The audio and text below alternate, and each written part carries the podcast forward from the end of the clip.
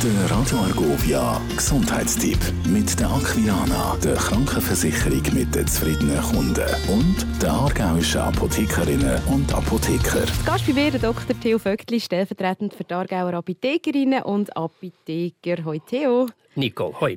Also heute haben wir ja ein spannendes Thema. Es wird alle Männer da außen sicher freuen, weil du sagst, das Bier macht nicht dick. Genau, genau, genau. Denn Schuld am dicken Bauch ist nicht das Bier, sondern die deftigen Speisen, die der Mann gerne dazu isst.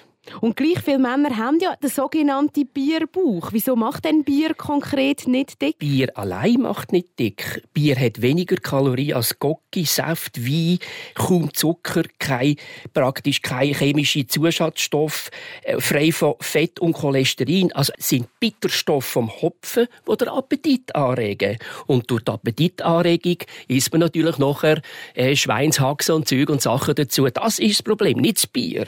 Und irgendwie gehört sie aber gleich dazu, oder? Da die fetten, deftigen Sachen. Ja, irgendwie gehört schon dazu. Aber ich meine, man, man kann dem auch vorbeugen, von dem her Bauchübungen, Ernährungsumstellung, Ausdauertraining, regelmäßige Bewegung und halt ein bisschen auf Fett- und zuckerarme Ernährung achten. Also alles, was im Prinzip gesundheitsförderlich ist. Und dann dann muss man vielleicht nicht aufs Bier verzichten. So ist es. Das sind die guten Tipps. Aber was kann man machen, wenn man den Bierbauch schon hat? Also zum nächsten Bier laufen und nicht das Auto nehmen.